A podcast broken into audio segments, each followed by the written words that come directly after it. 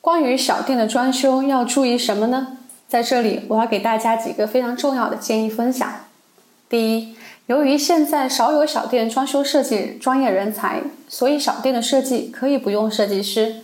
第二，装修的首要任务是满足功能需求。第三，装饰比装修更重要，装饰要足够的吸引人。